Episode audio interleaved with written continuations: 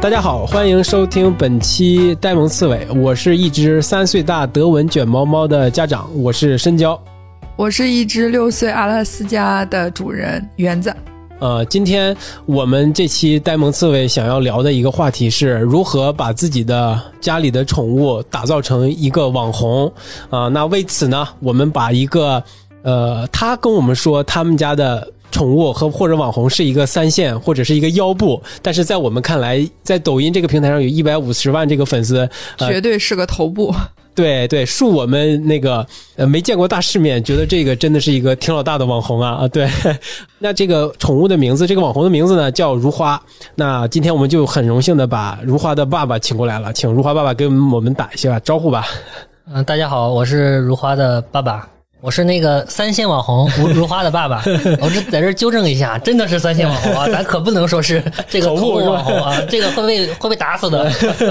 我不管，反正在我这里，如花就是头部，不是三线。好的，好的，谢谢谢谢。对，呃如花有一个特别可爱或者是特别有标识度的一个形象，就是她披着一个醒狮或者说一个狮子的一个外形，对吧？如花就是在网上火，主要是靠他穿着一个醒狮服嘛。对，他算是在网上唯一一个能穿得上醒狮服的一个 小猫咪。目前来说啊，就是说大家看到穿醒狮服的小猫，呃，大概率百分之九十八都是都是如花是吧？这个就得天于如花的头大、身子身身长 和腿腿部的大小。对，对，因为呃醒狮服呢，其实当时他们设计出来是给小狗穿的，给法斗穿的，法斗穿起来很好看。呃，也是有一次买了一个，就是说试一试嘛，结果如花穿上挺好。呃，为啥我我说呃目前来说还是呃网上唯一份儿呢？因为有些小猫咪它可能不喜欢穿衣服，穿上了之后呢就不动了，不走了。嗯，还有一些脑袋不是很大的猫咪呢，撑不起来。穿上它垮，撑不起来，走起来就晃晃悠悠的，就所以就比较幸运嘛，也是比较幸运。对，如花就是呃很适合这个醒狮服，是吧？目前来说还还有，但以后肯定会有越来越多的这个 各种的醒狮少年猫会出来啊，这一一定会这样。嗯嗯，行，就是今天我们要聊这个，把自己家的宠物怎么能包装成，或者是让它变成一个网红。园子也跟我说过，他也曾经试图把他们家的呆萌让在网上火起来，顺便把他的妈妈把你带火，是吗？你有这个想想法，或者是付诸实践了吗？我其实这个想法一直都有，包括我现在都已经出了国，离他那么远，我这件事情一直在我的脑海中，从来我没有放弃过。但是我不知道为什么，就是我想不出来。就像如花爸爸一样，这种就是我觉得你们每一个抖音，其实我看完我都觉得特别开心，都不是感觉是在浪费时间，就是感觉对如花有了进一步的了解，然后就觉得，哎，它我就觉得它不像一只猫，它就像一个小朋友一样。就首先我非常之费解，就是它怎么能穿醒狮服这么配合？就它也不会去拿爪子，比如说挠这个衣服啊，或怎么样。因为之前我有我也有尝试过给我们家的阿拉斯加穿上一个比较漂亮的衣服，然后拍点照片，因为。我们家这只狗呢，也跟其他的阿拉斯加可能不太一样，它应该算超重型的，就是现在的体重已经达到六十公斤了，那个脑袋大到 又胖了是吗？对，就是那个脑袋大到已经是我爸爸两个脑袋加一起了。就是 最近我妈给我拍一张照片，就是我们家的狗趴在地上，然后我爸正好也也是趴在地上找什么东西，然后我妈就说：“我给你拍一张对比图，让你看一下它现在有多大。”就它真的已经看上去比我爸就是躺在地上的那个对那个长度，就是首先宽度就宽很多，就特别像一个活的那个五花肉躺在那个地上一样。所以我我，但是我之前尝试给我们家狗穿过衣服，就它非常的不配合，包括我给它穿袜子，它就它就一直在咬，就是我根本就拍不出那种我想要的东西，所以后来我就放弃了。就我当时心想，可能是那你既然不配合我，你不想出道，那我也就要不就再等等吧。所以我就不想，我就想知道如花是怎么能那么配合你去去做这些事情的。对，就是一只宠物想要成为一只网红的宠物，它有没有什么先决条件呢？就是以 以如花为例啊，呃，我我觉得如花能火有几个原因吧，一个就是做的比较早嘛。其实我们接触抖音的时候，一八年的时候就开始接触了啊。那会儿你只要拍呃，你只要入的早啊，那就差不多，反正粉丝有一些是吧啊，对对对。再有一个就是说，他为什么穿警示服大火，就是他为什么能穿呢？就跟每个宠物的性格有关系吧。有一些猫咪呢，它呃确实不喜欢穿衣服，这种强求的拍出来肯定也不好看，呃猫咪也难受。但有一些猫咪呢，它就习惯了嘛，有些猫咪无所谓啊，就跟如花一样，哎穿啊就穿，有吃的呃穿跟没穿一样。啊就行，呃 对这种也可以，但是呃有很多舆论确实也对，就是说经常给他穿衣服，确实也也不太好，不太好。对，除非你你外面冷，所以现在呢，就是嗯，警示服一般都是过年的时候，天冷的时候，跟大家一起 happy 的时候啊，就这种的过节的时候，象征性的穿一穿，再活跃一下大家的气氛，是吧？对，活跃一下气氛，不敢老穿，并且。有很多网友有的时候也会说嘛，就是说哎，你看你掌握流量密码了，一穿狮子服就火啊，这也不敢老穿，确实确实是这样。流量密码不能老用，是吧？呃，对，一个是不能老用，一个确实是考虑到猫咪它确实是不舒服，但是现在呢，就它已经习惯了，有很多猫咪它是可以穿的，它习惯了，这个倒没有什么。那如果有一些猫咪，我们家其实也是猫舍啊，除了如花，还有三十多只猫咪，那其他有一些猫它就是不喜欢穿。不喜欢穿，那就没有办法，就给他去打造呃另一个呃网红路线就好了嘛。不穿衣服的网红是吧？啊，对对对，那猫咪会有一些在镜头面前，以如花为例啊，能不能有没有做出过一些呃就特别有戏剧性的一些行为呢？就让你啊、这个视频拍出来就特别好。嗯，会有这个就是我们拍摄的经验就会发现呢，其实呃就是猫咪怎么能展现到它好。有很多朋友会问说，呃，哎，这个猫咪是为什么那么配合你，或者是你为什么预判的那么好，它就是做的这么多好玩的玩玩的这种动作，哎，你正好就能拍得到。能，抓到那啊，或者是你跟他说了某句话，他对对你有一个反应。呃反应，嗯，他是真的能听懂人话吗，或者怎么样？啊？我今天就跟大家。呃公开。揭个底啊，这个商业机密啊。解密了啊！这个以后我要开课是要收费的，咱们这就不收费了。其实我觉得呢，最重要的就是陪伴，就是陪伴。你陪的他多了，他有很多的好玩的动作，你就知道了，你就有一个误判。呃，不是，不是误判有一个预判 啊，对，当然也会误判啊，但是就是你误判误判的多了之后会有，嗯其实就是拍的多了，呃，有的时候，嗯、我我们的手机内存都很大啊，一般买都买内存很大的，一般用个半年一年就满了，它的那个图像就满了。打开这些照片、视频，就全是啊、呃猫咪，可能一条作品下来，呃，有那么三十五十个素材，所以就是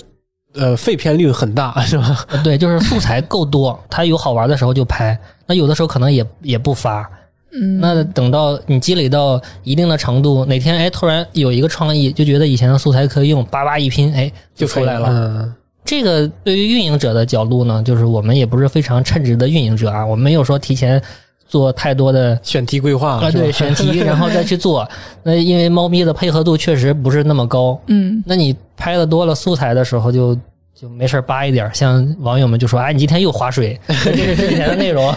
又划水。”就大概是这样。网友的要求好高啊！现在，对，就就网网友就是爸爸嘛，是吧？对 对，对，其实我也尝试过给我们家的刺猬，是是一只猫嘛，啊给它取名叫刺猬。拍一些东西，那那是因为那个时候它生小猫咪，呃，就那段时间，我想记录一下它跟它它的这孩子们的一些互动呀，一些这些东西。但是我只坚持了一个星期，就发了几条。可能我跟如花爸爸最大的区别就是我没有坚持住，而且我不坚持，对，所以我们家的刺猬就没有变成网红。对，这说明宠物能不能成为网红跟宠物没有关系，这完全是取决于主人到底勤不勤奋。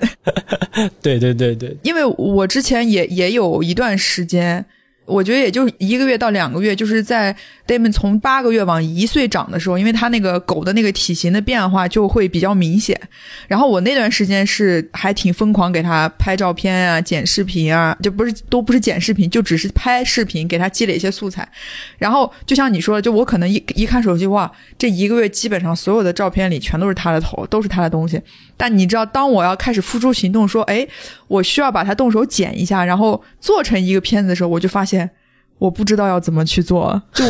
我就没有头绪。嗯，那这个时候可能就要如花爸爸来 来来跟我们答疑解惑一下。其实我想，我想问啊，在我的观察，我相信所有养宠的家长都是有给自己家宠物拍照呀、拍视频呀，呃的习惯的，我就随手拍。但是把它发到网上或者发到朋友圈，我相信也是有好多人有这个习惯的。对，嗯，但是可能是没有一些故事性的思维，或者是一些运营的感觉吧，就是想要坚持的把这个视频继续发下去。那我想问如花爸爸的，就是如花最开始是因为那个醒狮的一个装饰才变得特别火的嘛？那其实我可能也想过给他穿衣服，但是我没有想过要给他去穿一个醒狮或者是一个选一个有标志性的衣服。你是怎么是选择醒狮的服装给如花穿的呢？最开始，刚才也说了嘛，就是机缘巧合，比较走运，走了狗屎运了，就是，呃，因为如花前三十万粉丝呢，他不是靠醒狮服，嗯。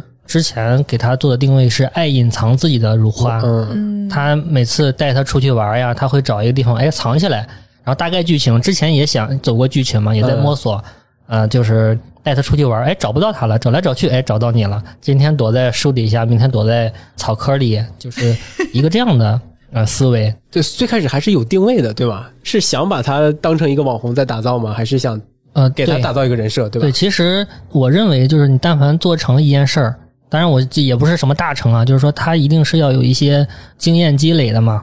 因为我的这个工作呃经验有关系，我是做公关出身，啊，呃，也是经历过这个 KOL 这个时代，就是我 我我我们看到了这个微博大 V，哇，好挣钱啊，就觉得有有些内容我们其实也可以做，但是感觉也没有赶上。后来呢，呃，微信公众号又又崛起了。那会儿我我我自己是进行了一误判，我觉得这公众号能有人看吗？就后来哇，好挣钱啊，是对啊吧？，QL 好屌啊 啊！后来就在想，就是如果是在下一波，一定是要抓住，是有这样的心理准备的。呃，并且呢，就是说当时公众号在末期，在短视频还没有火之前，那会儿还是什么公众号呃视频时代为主嘛，自己是自学了一些就是剪辑软件这些方面的呃准备的。呃，再到后来呢，短视频平台出现了，是吗？短视频平平台出现了，并且呢，就是说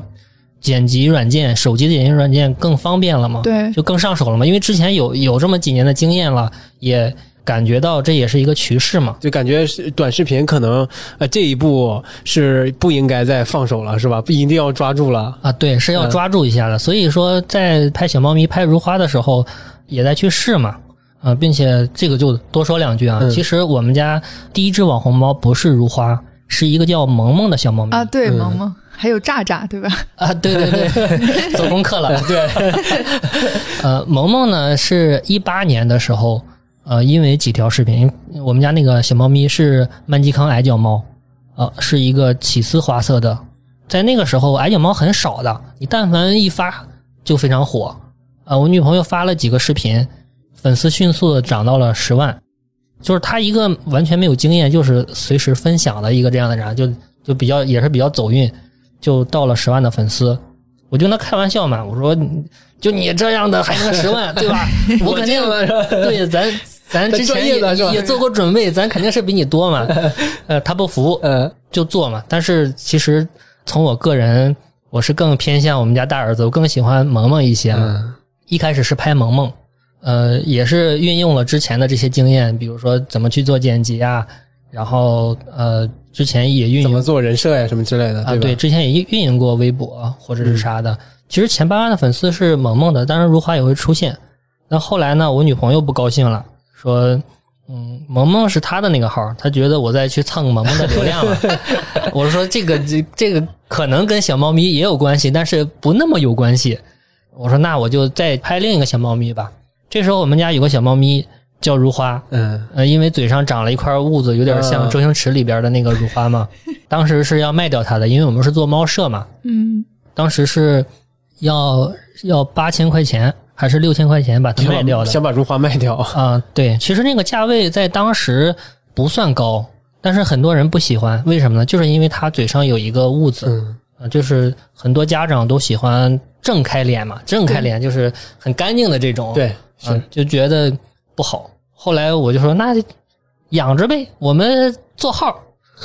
我们当网红，啊，对对对，后来就一点一点拍起来了。等到他十万、二十万粉丝的时候，这个时候有有很多肯定有人想来了上来买如花卖不卖呀？如 花卖不卖啊对呀、这个好可爱呀，这小猫咪。那那会儿如花这个也发腮了嘛，那个脑袋会越来越大，会显得呃更可爱一点。长开了，对对对对对，已经开始就做号拍视频了嘛。对，我这个不好意思，如花就不出让了，是吧？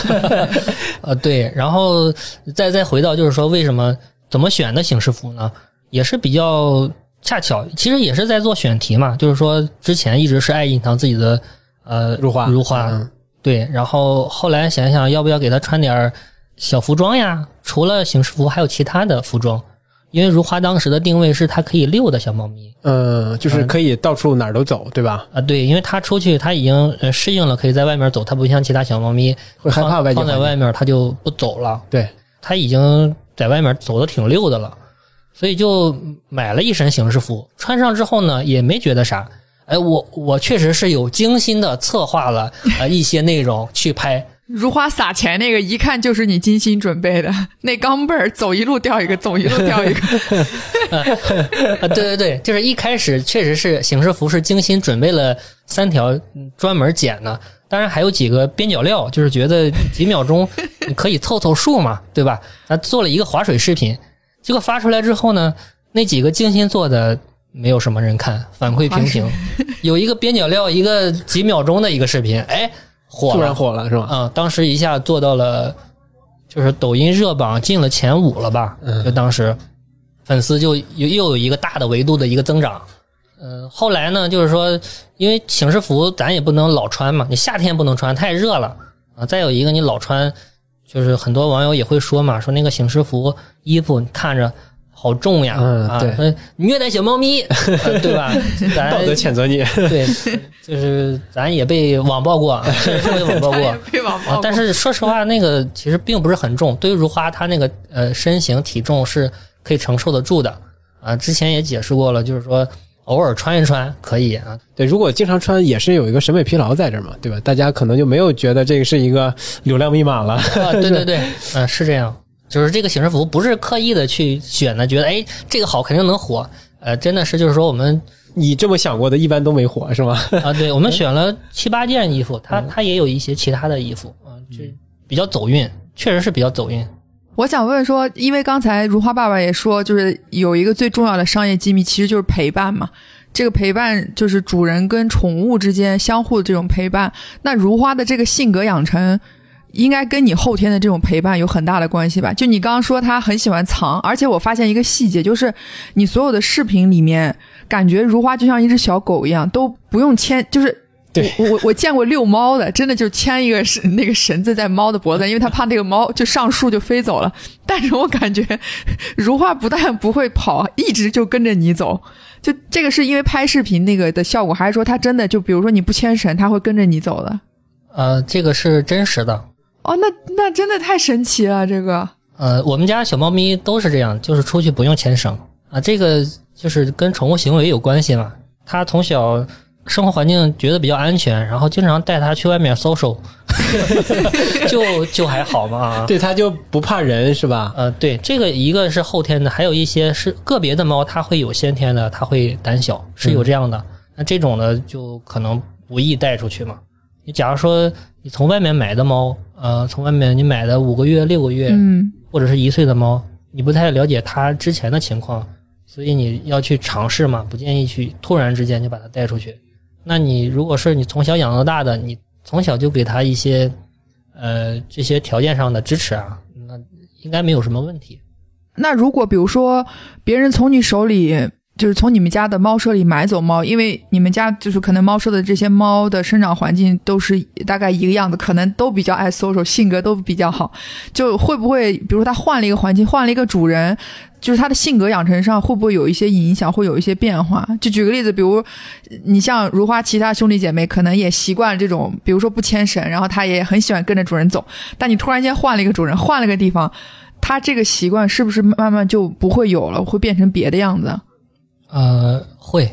我们的经验来看啊，嗯就是说在我们家小猫咪，它的性格，它有的就是比较 social、比较开放的，它有一些也是胆子比较小的。跟先天有关，对，唯唯诺诺的也有，但是呢，就是说他们统一的反馈呢，就是说他们去了新家之后，他们性格会变，嗯，他们会变得更粘人了，嗯，变得更粘人了，更开放了。为什么呢？因为多毛家庭，你没爱是分散的，对爱是分散的，你没有办法去给他们更多的爱，并且呃，猫咪一多了，它不愿意跟主人玩的，它就是跟小猫咪玩。自己跟自己自己跟自己伙伴玩了，对你要是没有吃的，或者是不拿梳子梳梳它，它才懒得搭理你。嗯但是它到了一个新的环境之后，嗯，大多数家庭都是一只嘛，一两只嘛，对，它会很舒服，它觉得哎，这环境哎还挺好的啊，啊 对比 比以前好是吧？好多了，然后就会找主人嘛，因为它无聊，也是因为无聊嘛，它会找主人，主人就会说，哎，它好粘人呀，它老一直在咕噜。哎，你刚才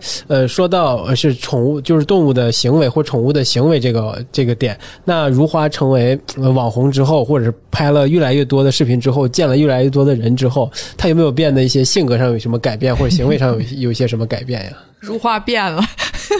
如花倒是没有什么偶像包袱，如花爸爸有了是吧？我已经过了偶像包袱的那个阶段了。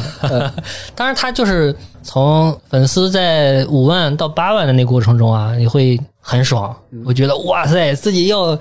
要火了，对对要火了。但是你后来你会越来越发现，哇，牛的人好多好多，自己真的不算啥，自己就是比较走运而已。所以这是说你自己的一个心理反应，对吧？就五万八万的时候，你可能觉得自己哎成就感非常大，对，但是也能看到一些同行们做得更好的，你会感觉那你怎么调节这种状态呢？会对如花有一些其他的影响吗？嗯，这个你慢慢的就好了。对你慢慢的，你就会知道哦，你你就会去想明白这个事儿嘛。因为就跟你没有钱变成有钱的时候，它是有一个阶段嘛。当你没有粉丝，你突然间涨了一些粉丝，你就不知道姓什么了。啊、但是后来你发现，我靠，自己还还知道自己姓什么？自己是真的不知道自己姓什么了，就是自己好，其实就是说他会有一个重新认知嘛。你粉丝到了一定阶段，你本来就觉得哎一百多的粉丝，到了一万、两万的粉粉丝的时候，觉得哇好厉害。后来发现哇塞，前面还有一百万的粉丝、三百万的粉丝、五百万的粉丝、一千万的粉丝。你这个时候，有些人他会去分析平台嘛，他会觉得平台不够好，他觉得平台是会给其他达人有倾斜。嗯，那有些人他会给找自己问题，就是自己内容做的不够好。你只要把东西做好就行了。嗯啊，当然你在做内容的时候，你怎么去要求你的小动物呢？你没有办法要求你的小动物，对对它就是这个样子的。是啊，那你有没有有没有过一个心理阶段是，哎、我就想要求如花做更多的可爱的行为，或者给她穿更多好玩的衣服，有有过这个阶段吗？相信你，源自你在出尝试把 Diamond 打扮成网红的时候，或者像我想把刺猬给他一个长期或者是坚持的记录的时候，都会想，哎，我要不要呃主动的影响一些他的行为，引导他做一些什么事儿，来拍到一些可爱的或者是好玩的素材？我给你们讲一个，我现在觉得我自己一个非常愚蠢的想法，对，因为我发现我们家的狗可能也是因为，呃，就是从小不想让它养成，比如说咬东西的那种习惯，所以我都会比较自然的把那种喝完的那种可乐，就是那个塑料瓶，我就会扔给它，就等于让它就像磨牙或者当个玩具啊什么的，然后就自己在那玩玩玩。然后我就偶然间发现，我们家的狗会拿牙齿开那个瓶子，就它不会把那个皮儿咬稀碎，它会拿把两个脚，就是相当于就跟人一样，他把开瓶盖儿，它把那个瓶儿就用两个 两个脚把它握在中间，然后他就拿牙这样一侧一张嘎嘎嘎这样咬，然后咬开之后他就不玩了，他就把瓶儿跟盖儿就给扔一边他，就不要了。然后我发现这个细节之后，我就想说，哎，这是个技能啊。然后有一天来吧，我就表演吧。对，我就专门为这个事儿呢，我去超市买了三种不同的，就是那个瓶盖大小、口径不同的饮料。我就想说，哎，拍一个这样的视频，然后把它，你知道吗？剪成三个，就比如说，哎，这个有小瓶盖的，有农夫山泉这种大瓶盖的，还有怎么样的。然后我就天然的以为这件事情他一定会配合我，因为我看他拧的很开心。我就给了他第一个瓶儿，他确实拧的很开心。我录了大概一分多钟，我就蹲在那儿，然后我就把第一个瓶儿我就扔掉了，扔掉之后我就拿第二瓶儿给他，他根本就不理我，就是他就直接走了。我就一直追着他，我就想说，哎，那要么我就先给他个鸡肉条，给完鸡肉条之后我再给一个瓶儿，是不是就可以了？我就给了鸡肉条，鸡肉条吃完之后我又给了个皮儿，他还是不理我，就这件事情就没有成功。当时其实对我来说，这也是让我在创作这条路上的一个瓶颈。我觉得我当时就想说，算了，我放弃了，我放弃了。但我就不知道这种情况，相信如花爸爸应该也有过 想要去创造一些这种。对，这个对创作者都有嘛。但是就是说，呃，他如果不配合怎么办？因为你没有办法去强求小动物去配合嘛，只能去呃选择其他的路径。这个也是，就是我们我们也也有很多策划想法，那没有办法，就是他不做不配合。但这种不配合你是没有办法去强求的。一方面就是说你你做了他会难受，再有一个你因为我我本来就是做这个公关的嘛，也多少明白一些嗯、呃舆论导向、舆论管理这块儿。对对对，你你就可以想到嘛，你强求他，网友肯定会被骂呀啊！对呀、对这个就是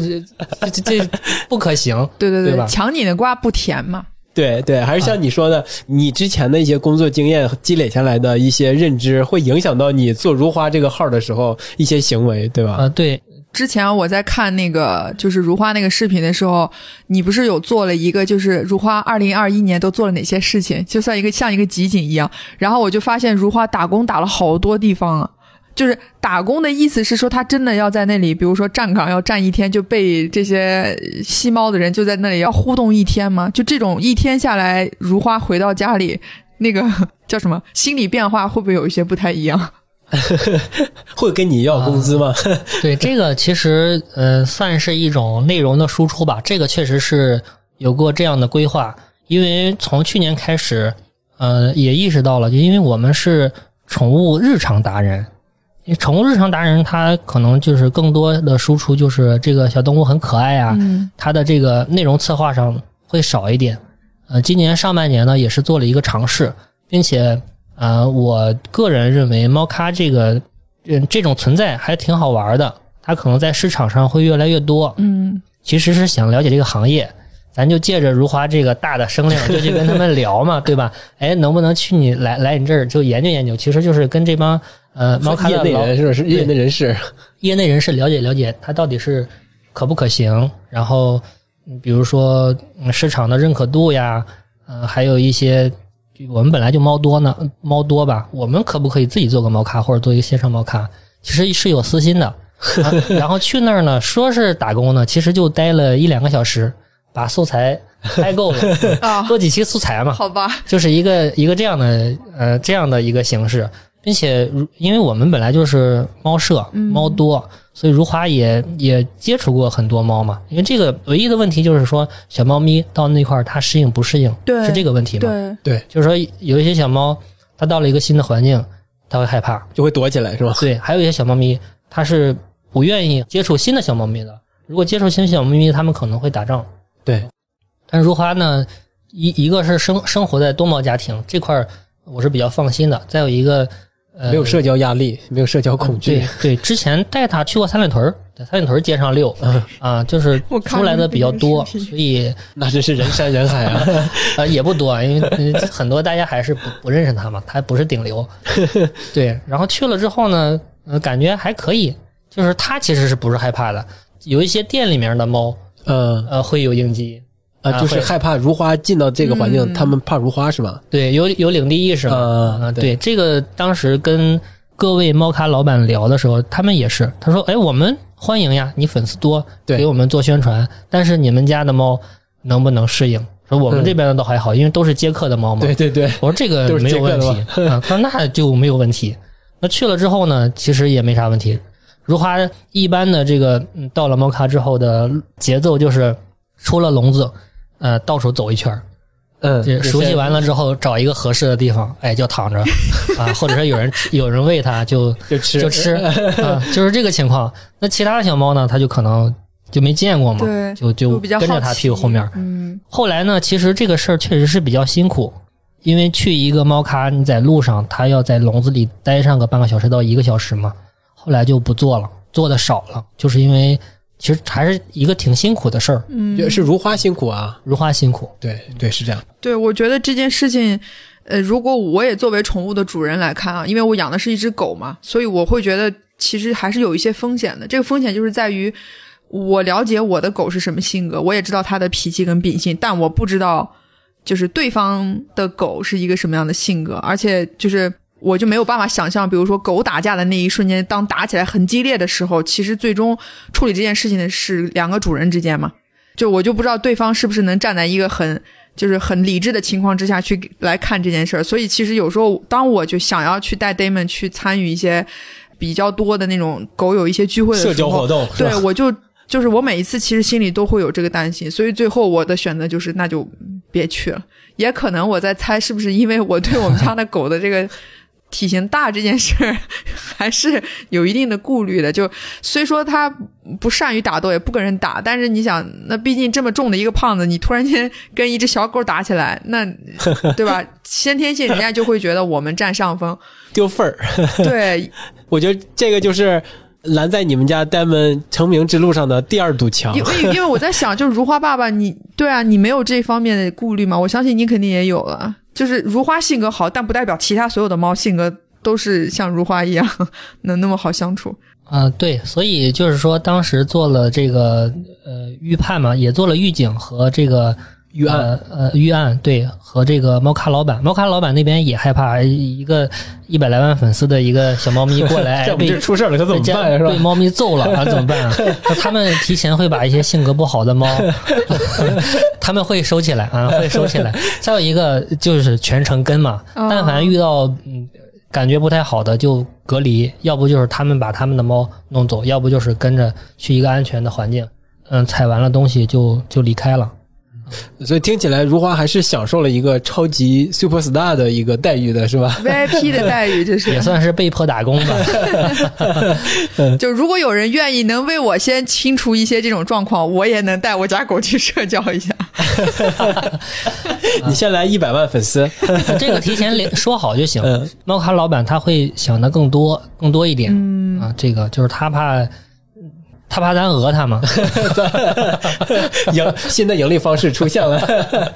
呃，没有，但是其实确实是是一个不是特别好的一个方式，嗯，因为它其实好的内容都是说它是一个自然的环境下出来嘛。其实对，就是作为日常达人，我们最后发现还是他一个自在的状态，呃，就是他熟悉环境的状态，更容易出一些好的作品。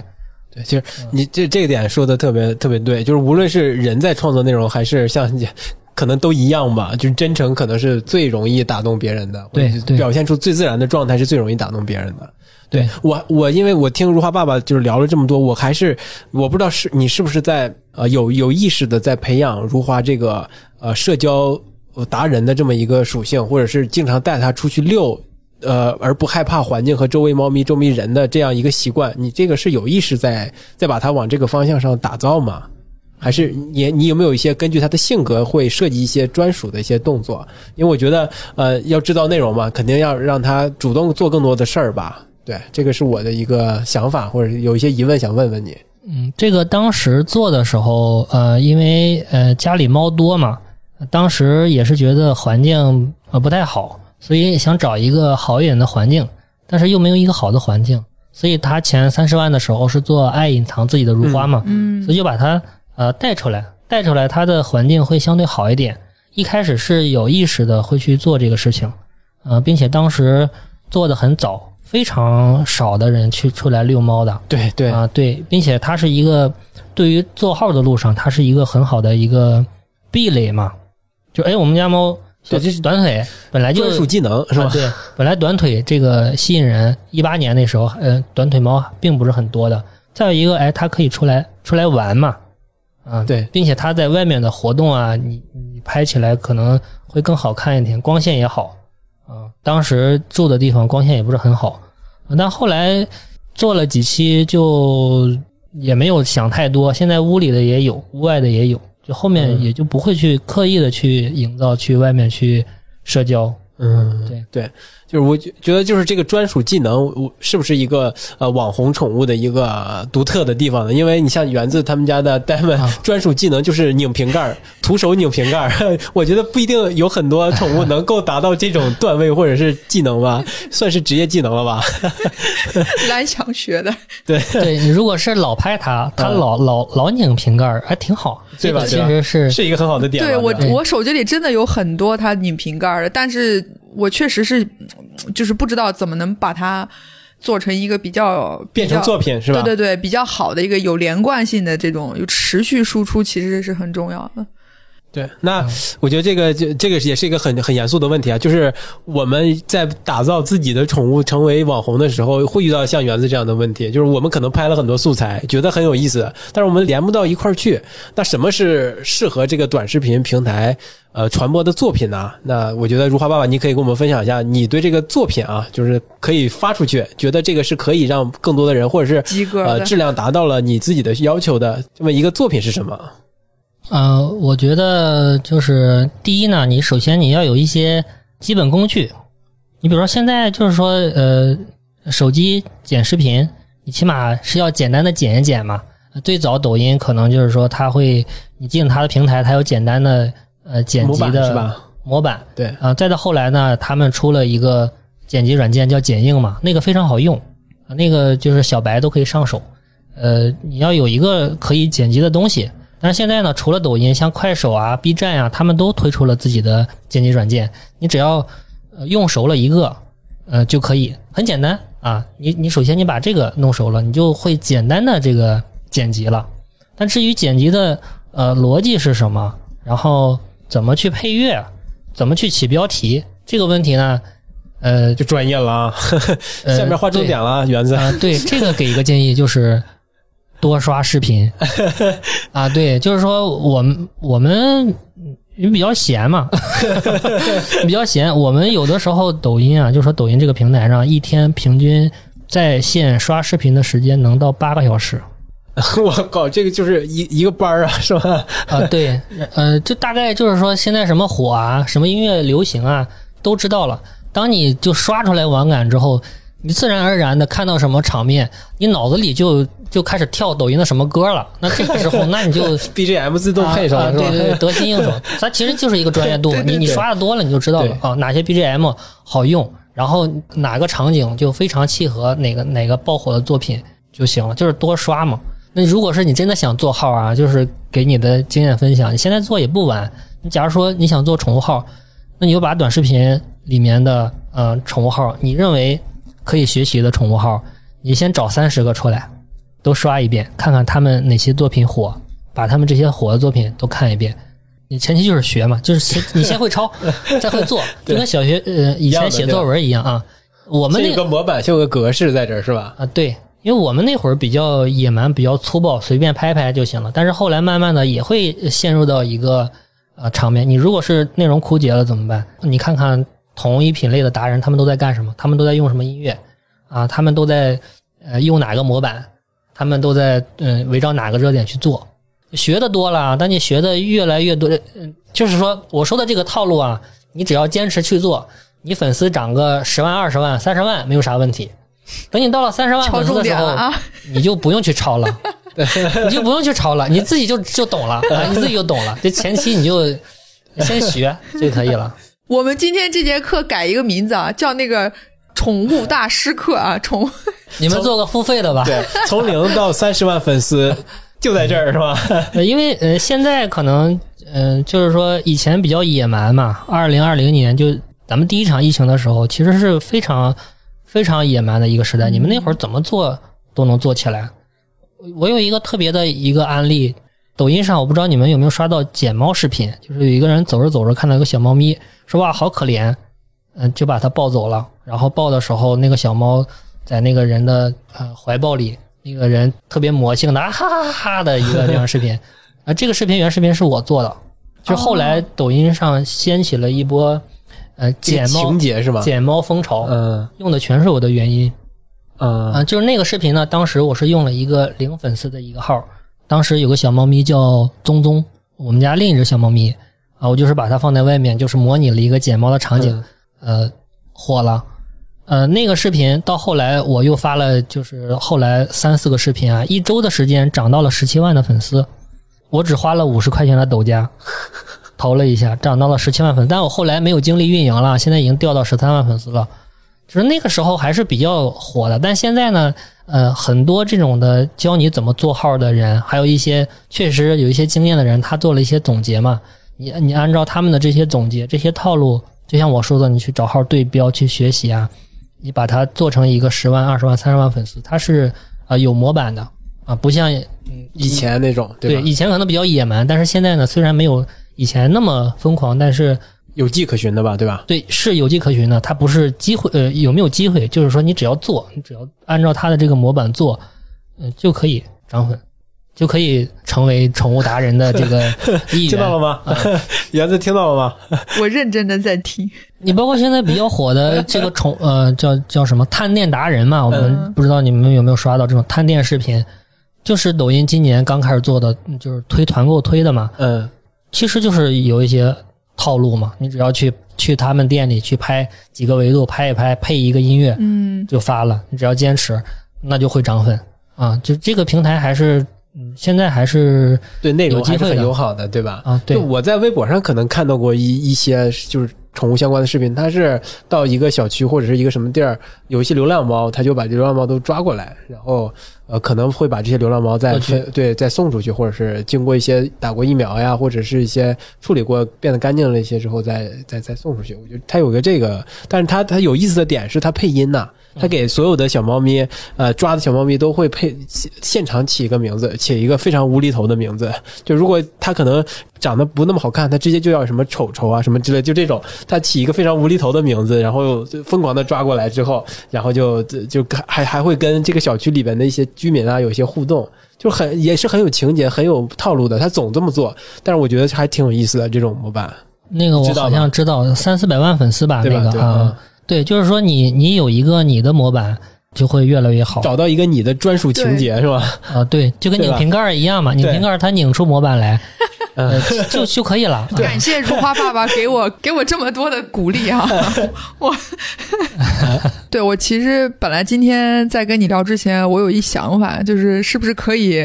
就如果有一天你要做一个，比如说这种怎么把宠物培养成为一个 KOL 的这种学校啊，我就很想把我们家的狗送去学一学。最后我听完就发现跟狗关系不大，这个全都是主人的事儿。对，跟狗关系不大，是跟人关系大。对，其呃，其实就是说，你你你看，现在你不管它是宠物日常达人，宠物日常达人，它可能没有什么内容，可能就是一些配乐和小猫咪可爱的情节，或者是有模板的这种的剧情，还是怎么样。它其实最重要的就是内容输出，对，它其实是表现的呃，它背后运营者的一个观点的输出。嗯，不管它它是一个再简单的一个画面，它可能没有什么内容，但是它传递的是背后的主人。你看它怎么去配乐的，你看它去怎么做标题的，它可能是个逗逼，或者他是一个 对对对，能看出主人的性格，啊，对对对，或者他是一个文青，嗯，对，有就是迹可循的。对，就是这个宠物呈现出来的是什么形象，跟它的主人是几乎是对等的，就可能它的主人就是这个形象，啊，对吧？对对，你是想说如花跟如花爸爸是一模一样的，是吗？哈哈哈感觉如花爸爸也可以穿个醒狮服，你就 亲子装嘛，嗯，已经买了。已经买了干嘛？真的呀？哎，不过你们刚刚提到一个很重要的事儿，就是所以宠物的性格真的跟主人是有到不了百分之九十，但是百分之八十是很相似的了。呃，是这样，就是你跟宠物在一起时间长了，不是有一种说法，就是说不是说动物嘛，说这个夫妻之间或者男女朋友之间一起长了是吧？生活在一起久了就会很像嘛对。它可能就是说大家一个会互相模仿，再有一个好像就是说体内的菌群它会做一个中和，是有这样的说法。嗯 呃，宠物跟人也是这样啊，也是这样。嗯，就是当我开直播的时候，我站在屏幕面前，呃网友说的最多的就是你跟如花真像是吧？哇，跟如花好像啊！啊，我说头都是头很大嘛，他们不搭话了，反正就是就是说跟如花好像啊，嗯是这样。对，我觉得他们说的像，一定不是指头很大，一定说的是很多内在的内在的东西跟如花很像。呃，就是你看如花从呃最开始是一个可能要被卖，但是被人嫌弃，不想没人有人想买的一个小猫咪，可怜小猫咪，现在成了一个到什么猫咖店里面都受到特殊待遇，是明星待遇的一个网红猫。那呃，你对如花的一个看法和态度，你对它的一个你跟它的关系有没有？你觉得有没有一些什么变化呢？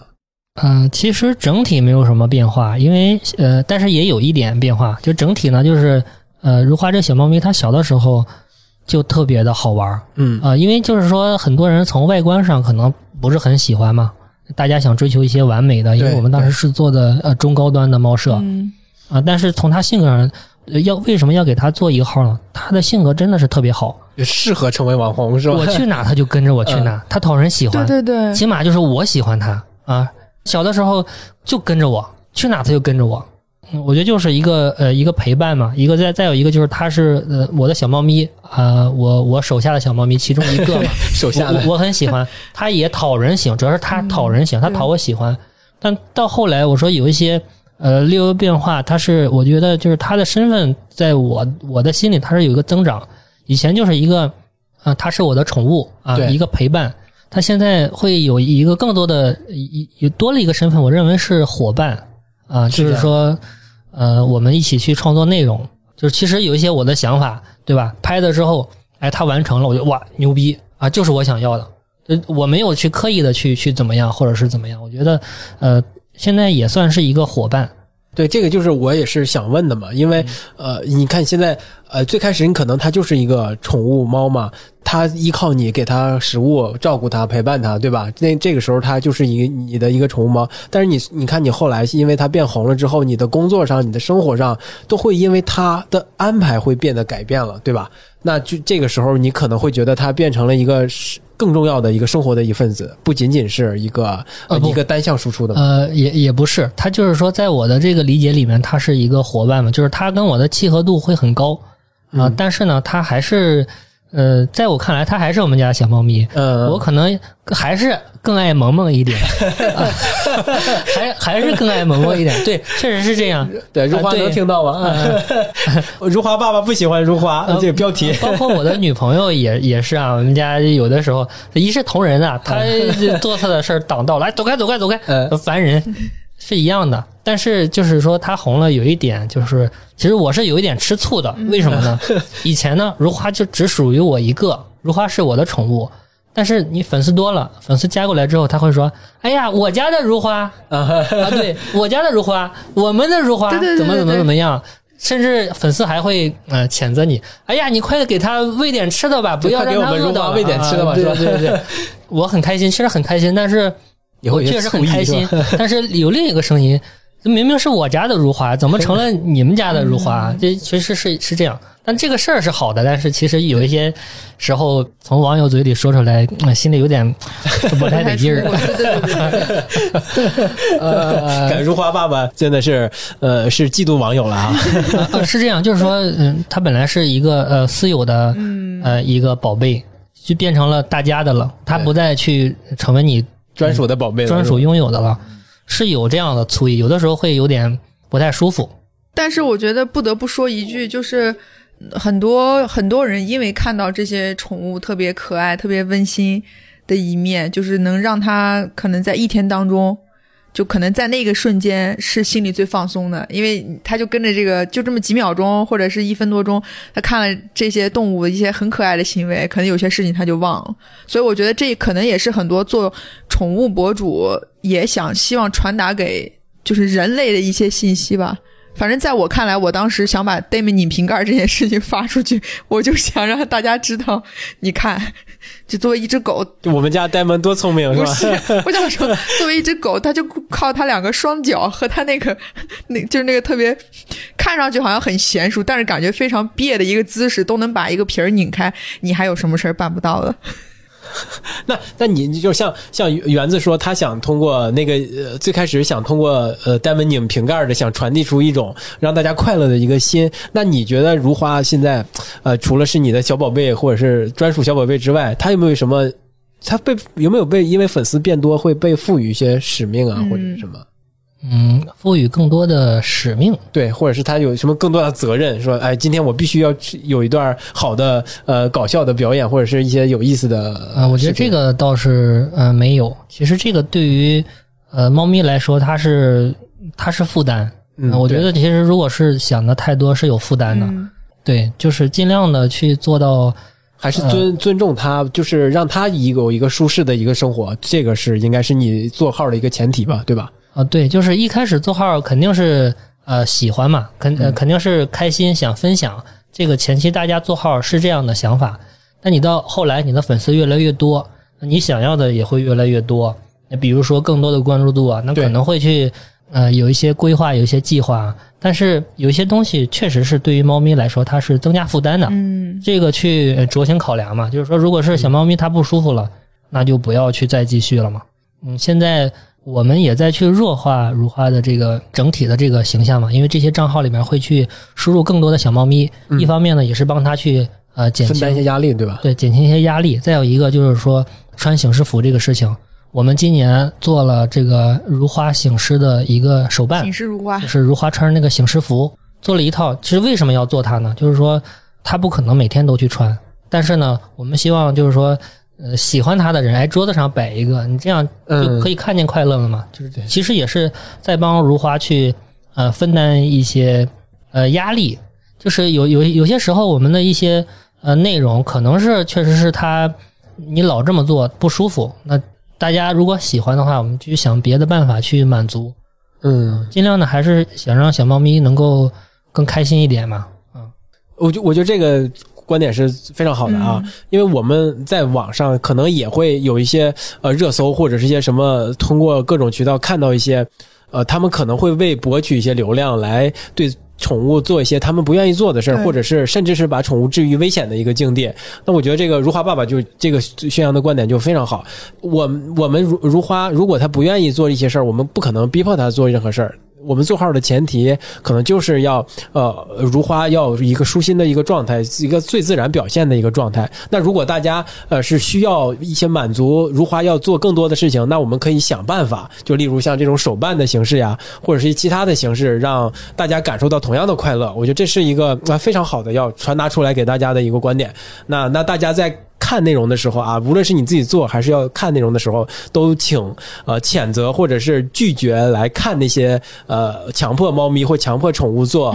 做一些他不愿意做动作的这些号。我觉得你，我觉得这个是我们不做号或者是只是一个观众应该也要有的责任。对，所以今天就特别感谢如花爸爸能够，呃，谢谢各位能让我上节目。来分享一些，呃，不仅分享了呃如花如何成为网红的这么一个经历的一些故事啊，还分享了一些呃价值连城的如何让自己家宠物变成网红的一个技巧啊，我觉得收获颇丰。希望下一次 能如花爸爸带着如花一起来返场，让我们这个这个录音棚里呃也是如花那个叫什么，凡如花走过必留下痕迹的其中的一个一一个站点。那那这我得呃骚唧唧的，他喜欢尿尿。行，那今天我们就到这里呗。好的，好好好，拜拜拜拜。拜拜。